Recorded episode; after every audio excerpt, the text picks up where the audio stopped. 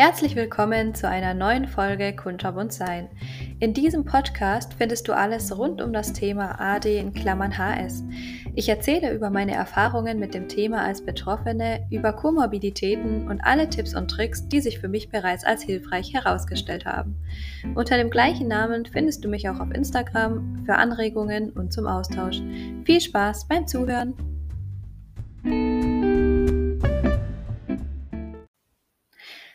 Da es sich bei dieser Podcast-Folge um meine erste Folge auf diesem neuen Kanal handelt, werde ich sie erstmal dazu nutzen, um mich vorzustellen. Ich heiße Svenja, bin 26 Jahre alt.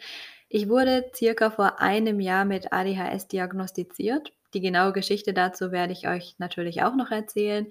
Ich studiere derzeit im Fernstudium im Bachelor Psychologie an der Fernuni Hagen, arbeite Teilzeit als Telefonistin und bearbeite da eigentlich alle sekretärischen Aufgaben, die es eben so zu erledigen gibt für verschiedene Kunden und Kundinnen und arbeite ehrenamtlich als Sterbebegleiterin beim Hospizdienst. Ich mache auch noch eine Ausbildung als Personal Coach bzw. psychologische Beraterin. Die liegt allerdings derzeit etwas still und ansonsten bin ich frisch verheiratet mit einem wundervollen Mann und lebe zusammen mit unserem gemeinsamen Kätzchen in einer Wohnung, äh, ja, in einer sehr dörflichen und ruhigen Umgebung. Angefangen hat das ganze Thema Kunterbunt-Sein auf Instagram. Da habe ich nämlich angefangen, meine eigenen Gedanken und Reflexionen, mit denen ich tagtäglich so konfrontiert bin, zu teilen und mir hat das Ganze geholfen, nochmal so eine Ordnung zu finden zu den Themen, äh, über die ich sowieso nachdenke und da so ein ja, so eine Zusammenfassung nochmal von allem zu haben. Das finde ich immer super hilfreich, weil sonst hat man manchmal das Gefühl, so viel Chaos und Gedanken im Kopf zu haben, dass man gar nicht mehr so genau weiß, was da jetzt eigentlich so das Resultat für einen selber war. Und wenn ich das Ganze in so einem Beitrag zusammenfasse, dann fühlt sich das für mich irgendwie immer so geordnet an und ich kann manchmal so zurückblicken auf die Gedanken und Reflexionen, die ich irgendwie noch vor einem halben Jahr hatte. Das ist auch mal ganz schön. Und auf der anderen Seite gibt es eben auch viele Leute, die sich dadurch irgendwie verstanden fühlen, die das Gefühl haben, nicht alleine zu sein, weil sie vielleicht die gleichen Dinge gerade durchmachen oder selber viele Fragen haben, die äh, irgendwie noch nach einer Antwort äh, lechzen sozusagen. Und manche von meinen Beiträgen äh, helfen dann vielleicht so eine Antwort zu finden oder gerade von vielen Menschen, die vielleicht noch keine Diagnose äh, haben und sich schon seit langem fragen, was eigentlich so die Lösung für das Rätsel mit sich selber ist und zum, irgendwie zum Schluss dann auch auf das Resultat kommen, dass sie eben auch ADHS haben. Und das eben dadurch, dass ich eben viel darüber schreibe, wie es eigentlich ist, ADHS zu haben, was für Probleme daraus entstehen und aber auch vielleicht Sachen, wie ich mit dem Thema dann umgehe. Genau, und ich dachte mir, ich gehe jetzt mal einen Schritt weiter und fange auch noch hier einen Podcast an. Ähm, ich freue mich natürlich immer über Feedback, das ihr mir gerne über Instagram dalassen könnt oder auch per E-Mail, wie auch immer ihr möchtet. Genau. Und falls ihr irgendwelche Themenwünsche habt oder falls ihr irgendwelche ja, Gedanken gerade oder bestimmte Themen habt, die euch im Kopf herumschwirren, dann könnt ihr mir das auch gerne jederzeit schreiben. Ich freue mich immer über Inspiration und Input. Ähm, auch wenn ich, glaube ich, niemand bin, dem die Ideen irgendwann mal ausgehen sollten. Aber ich freue mich trotzdem immer über Austausch, also schreibt mir sehr gerne, wenn ihr das auf dem Herzen habt. Wie versprochen möchte ich jetzt natürlich auch noch über meine eigene Geschichte mit dem Thema ADHS sprechen. Alles hat ungefähr, sagen wir mal, vor zwei oder drei Jahren angefangen, als ich das erste Mal das Gefühl hatte, dass ich mich in diesem Thema total wiederfinde. Nun ist es allerdings so, dass man ja immer sagt, gut, wenn man Psychologie studiert, dann findet man sich wahrscheinlich in vielen Themen wieder. Genauso wie Mediziner sich wahrscheinlich oder Medizinerinnen in vielen medizinischen Themen wiederfinden und denken, oh, diese Krankheit habe ich jetzt bestimmt. Also habe ich das erstmal wieder beiseite geschoben und gedacht, ach, das ist jetzt irgendein Hirngespinst, was du hast. Ähm, ja, du bist doch ganz normal, ist doch alles gut und so weiter und so fort. Irgendwann war die Verzweiflung aber immer größer und immer größer und ich bin immer wieder auf das Thema gestoßen und schlussendlich dachte ich dann, ich glaube, so ein bis zwei Jahre, nachdem ich mich schon immer wieder mit dem Thema auseinandergesetzt hatte, dass ich jetzt einfach mal eine Diagnose machen möchte, um zu schauen, ob es so ist oder nicht. Kann ja auch sein, dass dann rauskommt, dass ich's gar nicht habe und dann hat hat sich das Thema ja für mich auch erledigt. Aber einfach zur Sicherheit habe ich gedacht, weil sich vielleicht dadurch ziemlich viel für mich erklären könnte, ähm, dass ich diese Diagnose einfach mal durchführen werde. Also habe ich 'n Termin vereinbart in 'nem psychologischen Institut in meiner Nähe, habe, ähm ja, bin hingefahren, habe den Test gemacht. Der besteht ja aus vielen verschiedenen Tests. Da kann ich gerne auch noch mal irgendwann einen Beitrag zu machen, wie die Diagnose dann abläuft. Und schlussendlich habe ich dann einige Zeit später das Ergebnis bekommen, bin also wieder hingefahren mit 'nem mulmigen, äh, Gefühl im Bauch, weil ich irgendwie auch nicht genau wusste, was ich jetzt tue, wenn entweder rauskommt, dass ich's habe oder dass ich's eben nicht habe. Bin ich hingefahren und, äh, schlussendlich kam dann raus: „Ja, es ist so, es stimmt, ich habe ADHS“, und ja, da war ich erst mal baff. Die Tage danach waren erst mal sehr erleuchtend. Ich hatte nämlich erst mal das Gefühl, dass ich für alles irgendwie plötzlich 'ne Erklärung habe, was danach oder davor für mich irgendwie so so komisch erschien und was ich irgendwie nicht verstanden habe, was mich immer wieder in die Verzweiflung getrieben hat. Und das hat sich erst mal supergut angefühlt. Dann, als ich immer mehr über das Thema dann auch gelesen habe und den sogenannten Hyperfokus über das Thema hatte, ist mir plötzlich immer mehr in meinem Alltag aufgefallen, wie mich ADHS beeinflusst oder beziehungsweise welche Auswirkungen ich eben durch ADHS in meinem Alltag habe. Ich habe also den ganzen Tag irgendwie nur noch gesehen, ähm: „Oh, das ist ADHS, das ist ADHS, das ist ADHS.“ Und nachdem ich vorher immer noch ab und an gezweifelt habe, war ich mir immer sicherer: „Ja, du hast ADHS.“ Und all die Dinge, die dir den ganzen Tag über so begegnen, die irgendwie problematisch sind und dich, äh, im Großen und Ganzen dann immer wieder in die Verzweiflung treiben, haben ganz genau damit zu tun.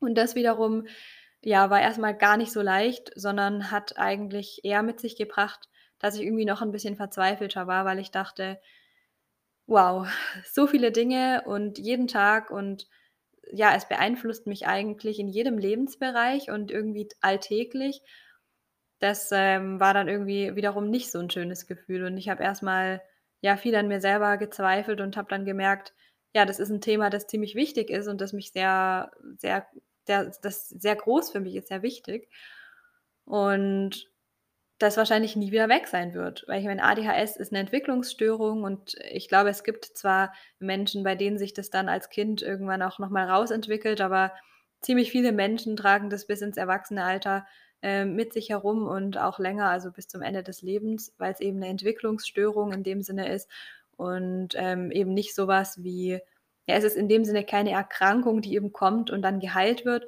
sondern es ist eben 'ne Entwicklungsstörung, bei der sich das Gehirn eben anders entwickelt als bei anderen Menschen und, äh, in dem Bereich nennt man das auch oft neurotypisch und neurodivers oder neurodivergent.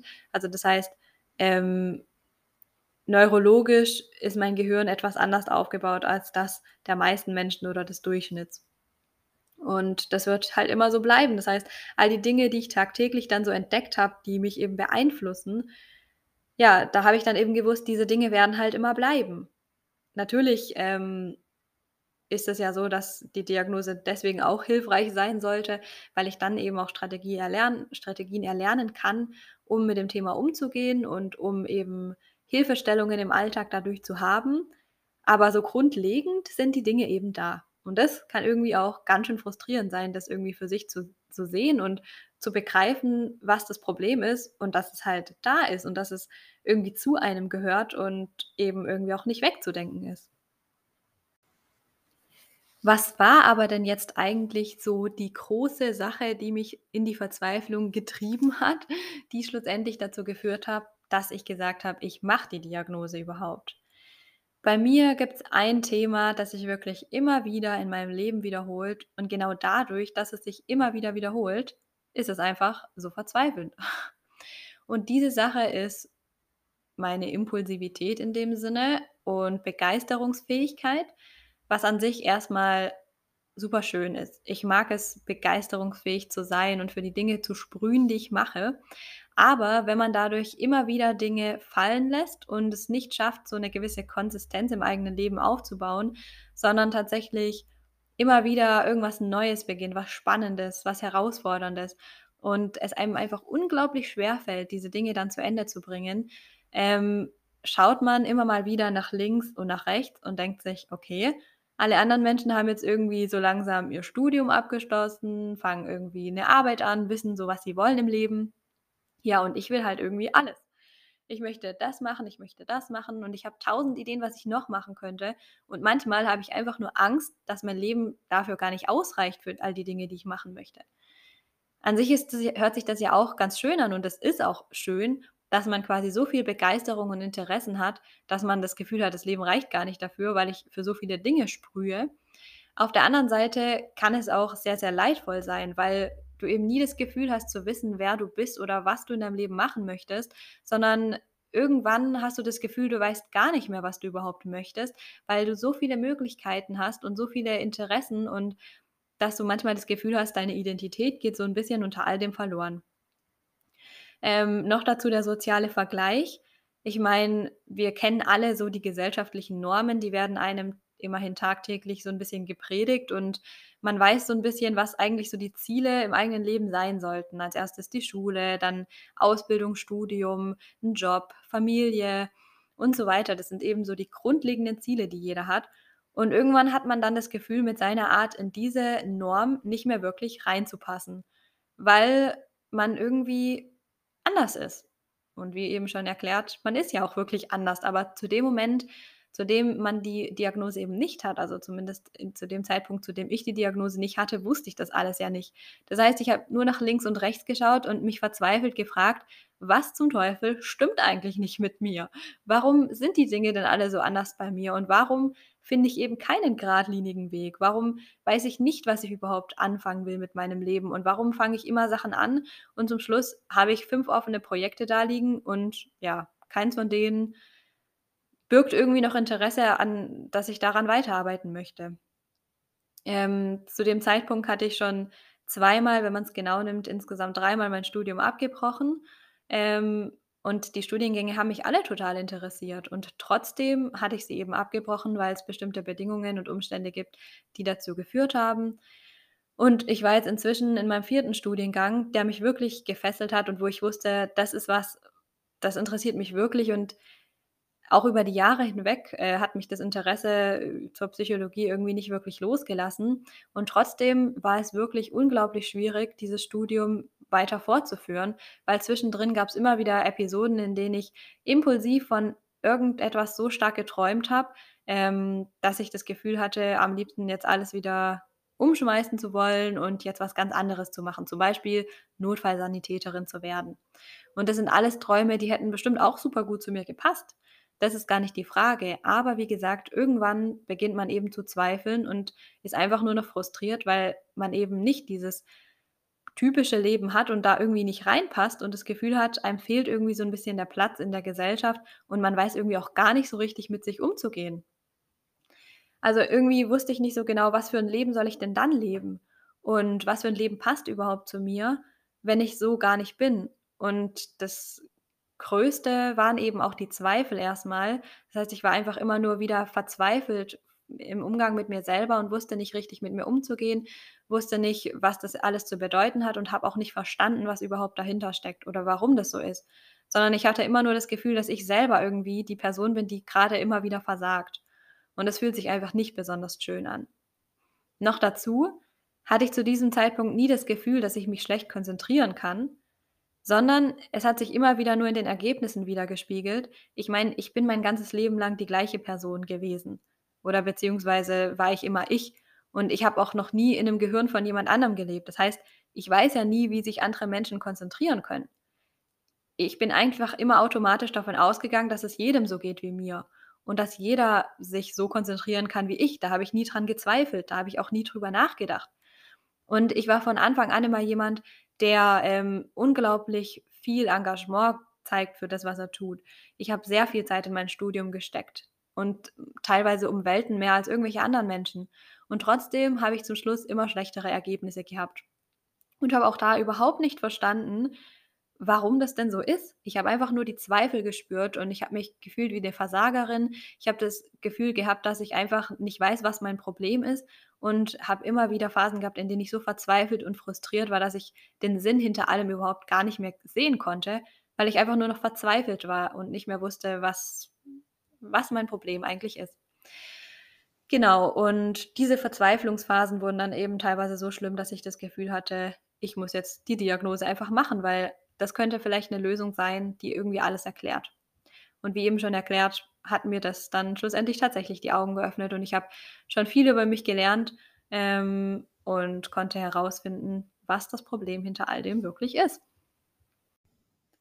Was ist mir denn dann schlussendlich im Alltag aufgefallen, als ich quasi die Diagnose erhalten habe, mir die Augen irgendwie auch geöffnet wurden sozusagen und ich mich auch immer mehr mit dem Thema ADHS beschäftigt habe? Also, was für Symptome hatte ich denn überhaupt so, die mir den Alltag quasi tagtäglich erschweren? Ich hoffe, ich vergesse jetzt nichts, aber wie schon gesagt, ein großes Thema ist für mich die Impulsivität. Die äußert sich in ganz, ganz viel Begeisterung und Interesse und Neugier, was an sich, wie gesagt, äh, erst mal gar kein negatives Gefühl ist, sondern das ist 'ne Sache, die mir sehr viel Lebenssinn gibt und die mich sprühen lässt, die mir Lebensenergie schenkt, wenn ich für was brennen kann.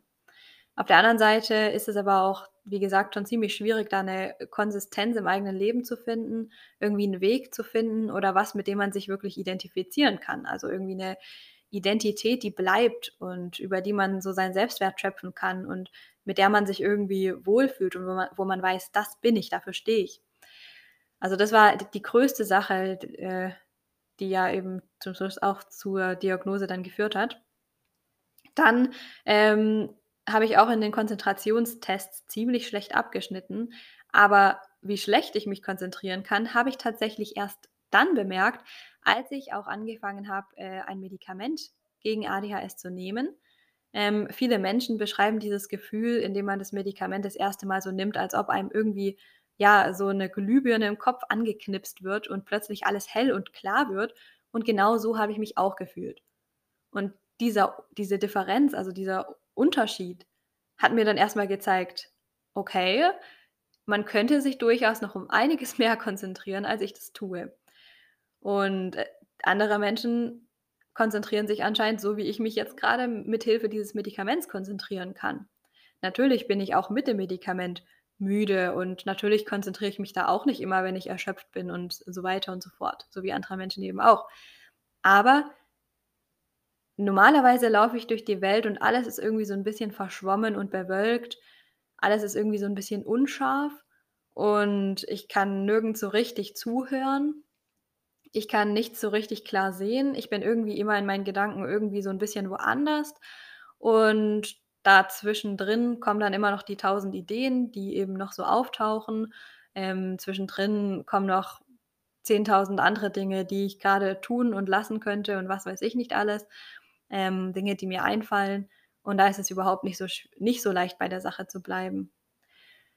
Genau, und das ist 'ne Sache, die mich in vielen Lebensbereichen beeinflusst, beispielsweise auch in der Partnerschaft. Ähm, natürlich ist es schön, wenn man einander zuhören kann und wenn man auch, wenn der andere zu Ende gesprochen hat, noch weiß, was der andere grade gesagt hat, äh, und wenn man da Interesse zeigt und das Ganze fordert viel Konzentration. Auch auf der Arbeit sollte man sich konzentrieren können, zuhören können, die Sachen dann, äh, wiedergeben können und verinnerlichen können. Natürlich logischerweise auch im Studium. Da sollte man sich logischerweise konzentrieren können, wenn man was anhört, wenn man was durchliest, wenn man ja, wenn man eben mit den Informationen konfrontiert ist und eigentlich in jedem anderen Lebensbereich auch. Mit dazu gehört auch die Vergesslichkeit, weil wenn wir uns nicht so gut konzentrieren können, dann können wir natürlich auch die Sachen nicht so gut verinnerlichen und vergessen auch vieles oder es kommt gar nicht erst irgendwie in uns an. Das heißt, wir vergessen super viel. Wir sind 'n bisschen verpeilt und chaotisch. Na ja, was heißt 'n bisschen? Wahrscheinlich ziemlich doll sogar. Ähm, wir können uns Dinge viel schlechter merken als andere Menschen. Und, ähm, eine Sache, die auch, äh, 'n wichtiges Thema ist, ist der Umgang mit der Zeit. Also, zu wissen, wie viel Zeit man für Dinge einplanen muss und zum Schluss nicht zu spät zu kommen. was auch 'n Thema ist, was mir super schwerfällt. Und was einen super stresst. Also, gerade diese Dinge wie zu wissen, wie die Dinge eigentlich grade sein sollten. Also, dass man grade eigentlich das und das hätte machen müssen, dass man eigentlich hier und dort pünktlich gewesen sein müsste, dass man diesen Termin versäumt hat und so weiter. Man weiß ja, wie es eigentlich hätte sein sollen. Und man ist dann frustriert, weil man merkt, es ist eben nicht so gewesen. Ich habe die Dinge nicht hinbekommen. Und das verursacht auch super viel Stress. Zum Beispiel, wenn man mal wieder spät dran ist und eigentlich für sich so die Priorität hat: „Ich möchte pünktlich kommen.“ Und dann fängst du an steigst du ins Auto und bist schon total gestresst und versuchst doppelt so schnell zu fahren, um dann doch noch irgendwie rechtzeitig ans Ziel zu kommen. Ähm, ja, und kommst eben schon total gestresst zur Arbeit oder sonst was, weil du eben mal wieder zu spät dran bist. Äh, hast es irgendwie nicht mehr geschafft, irgendwie noch dies und das vorher zu machen, die Hälfte noch zu Hause vergessen am besten. Und jetzt müsste man sich mal vorstellen, wie das ist, wenn man eben nicht weiß, dass es an ADHS liegt. Dann schreibt man sich die ganzen Dinge eben selber zu und denkt nur: „Das ist eben mein Versagen. Ich habe es nicht geschafft. Ich habe es mal wieder nicht hinbekommen, obwohl ich's ja eigentlich möchte.“ Natürlich möchte man's, aber man bekommt's halt nicht hin. Und jetzt muss man sich mal vorstellen, wie viel Frustration und Verzweiflung das in einem hervorruft, wenn man eben nicht weiß, woher das Ganze kommt, wenn man sich immer nur wieder Versagen sieht und immer nur wieder merkt, was man alles nicht hinbekommen hat, obwohl man's sich eigentlich gewünscht hat, obwohl man's wollte, ähm, und nicht versteht, was der Hintergrund ist. Und das verursacht halt einfach unglaublich viel Leid. Die Frage ist, warum wird's denn nicht gesehen? Warum kommt die Diagnose denn erst so spät? Das ist jetzt die Frage. Die Antwort, die ich darauf habe, ist, dass es gerade bei Frauen und Mädchen häufig übersehen wird, weil zum Beispiel ich war als Kind 'n sehr verträumtes Kind. Und das lässt sich auch nicht leugnen, denn es gibt super viele Leute oder ich hatte immer so 'n Spitznamen, Träumelinchen, und den hatte ich wirklich unabhängig von Personen, unabhängig von Lebensbereichen. Also, ich habe in der Kindheit Leistungssport gemacht, ich habe, äh, mehrere Jobs gehabt, ob zu Hause, in der Schule. Ich wurde eigentlich überall unabhängig voneinander Träumelinchen oder irgendwas auf in in dieser Art und Weise genannt. Und irgendwie dafür so 'n bisschen zurechtgewiesen oder mir wurde gesagt: „Jetzt wach doch mal auf, ähm, nicht immer nur vor dich hin träumen, du musst mal aufwachen im Leben.“ Und das heißt, den Leuten um mich herum war das durchaus klar, dass ich da wohl verträumter bin als andere und dass ich irgendwie, ähm, ja, nicht so aufgeweckt bin wie die anderen. Und trotzdem hat aber nie jemand das mit ADHS verbunden. Und das liegt wohl dem geschuldet, dass da eben keine Aufklärung geherrscht hat, dass es äh, die Menschen das gar nicht wussten, dass das irgendwie 'n 'n ADHS sein kann oder dass es irgendwie was damit zu tun hat. Also, im Prinzip wurde ich irgendwie immer wieder mit meinen eigenen Schwächen konfrontiert und dafür irgendwie auch kritisiert und zurechtgewiesen, aber mir hat irgendwie auch nie jemand erklärt, woran das liegt. Und so bin ich irgendwie schon, glaube ich, von Anfang an so 'n bisschen durch mein Leben gegangen äh, und habe irgendwie immer versucht, das dann zu verstecken auch. Weil ich meine, man wurde ja, wie gesagt, dafür kritisiert und auch zurechtgewiesen und dann versuchst du natürlich, das zu verstecken. Jemand anders konnte ich irgendwie nicht sein, logischerweise. Ich bin halt, wer ich bin. Aber man versucht dann eben da zu sein, so zu tun, als ob man grade konzentriert zuhört, obwohl man eigentlich kein Wort versteht. Man nickt immer angeregt, man versucht irgendwie aus Wortschnipseln, was man irgendwie noch so rausgehört hat, irgendwie 'ne Konversation zu bilden und zu antworten. Aber schlussendlich ändert es nichts an der Ursache und dem Problem, sondern es ist eben 'ne Maske, die man aufzieht. Im ADHS äh, in der ADHS-Community nennt man das ja auch Masking. Man setzt so 'ne Maske auf und tut so, als ob das alles gar nicht so wäre und als ob man zuhört, als ob man das alles im Griff hat, ähm, um eben nicht kritisiert und ausgeschlossen zu werden oder dafür irgendwie, ja, eben negative Konsequenzen zu bekommen. Also, maske ich mich also durch mein Leben und frage mich nur immer wieder, warum ich die Dinge nicht hinbekomme, versuche aber, das möglichst vor anderen Leuten zu verheimlichen und so zu tun, als ob alles gut ist und damit mir auch, ja, keiner anmerken kann, dass, äh, ich irgendwie anders bin. Tja, und so kommt es dazu, dass ich dann 25 bin und mit 25 Jahren sozusagen nach 'nem Viertel meines Lebens schlussendlich die Diagnose erhalte, die dann schon, bevor sie überhaupt ausgesprochen wurde, so viel Verzweiflung, Frust und Hoffnungslosigkeit mit sich bringt in mir selbst. Und da ist es ja dann auch kein Wunder, dass viele Menschen an einigen Komorbiditäten leiden. Komorbidität bedeutet Begleiterkrankung. Ähm, es gibt unglaublich viele Menschen, die vorher, bevor sie überhaupt mit ADHS diagnostiziert werden, mit Depressionen diagnostiziert werden, mit so einer sozialen Phobie oder anderen Angststörungen, mit Persönlichkeitsstörungen, mit Suchterkrankungen. Und meines Erachtens ist es doch so klar und deutlich, warum das dazu kommt. Also, ich persönlich kann das super gut nachvollziehen, weil ich selber weiß, wie viel Verzweiflung mir dieses Thema eingebracht hat. Und gerade deswegen, weil ich eben nicht wusste, was überhaupt dahinter steckt. Und viele Menschen mit ADHS leiden ähm, an äh, äh, Rejection Sensitivity nennt man das. Das heißt, man hat sehr viel Angst und ist sehr sensibel für Kritik von anderen, weil man die in seinem Leben nur oft genug zu spüren bekommt und sie eben dann auch häufig auf sich selber bezieht. Äh, man leidet oft unter einem geringen Selbstwertgefühl. Man hat oft das Gefühl, sich selbst nicht selbst wirksam zu fühlen mit dem, was man tut, was ja auch logisch ist, wenn man die ganzen Tatsachen, die ich gerade erzählt habe, mal fokussiert. Ähm, und durch dieses Masken, durch das immer verstecken müssen und so tun, als ob man eben doch irgendwie so ist wie alle anderen auch, ist ja auch klar, dass man da irgendwie soziale Ängste entwickelt. Viele Menschen mit ADHS haben soziale Ängste und wurden auch in ihrem Leben schon oft ausgeschlossen oder gemobbt oder keine Ahnung, haben da eben im sozialen Umfeld ihre Konsequenzen zu spüren bekommen dafür, dass sie anders sind.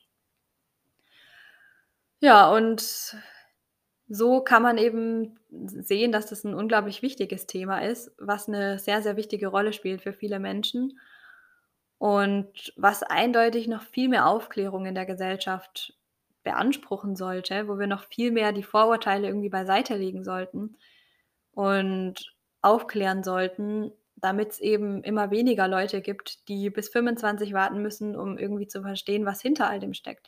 Damit man selbst verstehen kann, damit man selber nicht alles auf sich selber beziehen muss und nicht immer das Gefühl haben muss, dass man selber versagt und das alles nicht schafft. Dass man selber nicht gut genug ist und dass das alles an einem selber liegt. Sondern damit wir endlich verstehen können, was die Probleme dahinter sind und dann schon früh genug unser Leben irgendwie so gestalten können, dass wir die Bedingungen haben, die wir eben brauchen. Dass wir andere Bedingungen haben und die dann auch bekommen, dass wir einen anderen Lebensweg gehen können und verstehen, warum wir einen anderen Weg brauchen und damit wir nicht kritisiert werden und ausgeschlossen werden müssen, sondern damit wir ähm, uns selber verstehen können und erklären können, damit andere Menschen auch verstehen und akzeptieren können und nicht nur das sehen, was eben zum Schluss nicht geschafft wurde oder was vielleicht anders ist. Und ich hoffe, dass ich mit meinem Podcast und mit meinem Instagram-Account dazu beitragen kann und hoffe sehr, dass sich unsere Welt in dem Punkt da noch etwas verändert und wir da noch gemeinsam irgendwie was schaffen können, was ja da irgendwie ein bisschen mehr Licht ins Dunkel bringt und in ganz vielen Lebensbereichen aufklärt und Hilfestellungen schafft und ja, was verändert in, in dieser Welt. Und das hört sich doch auch nach einem guten Abschlusswort an. Und damit verabschiede ich mich von dieser heutigen Folge und bis zum nächsten Mal.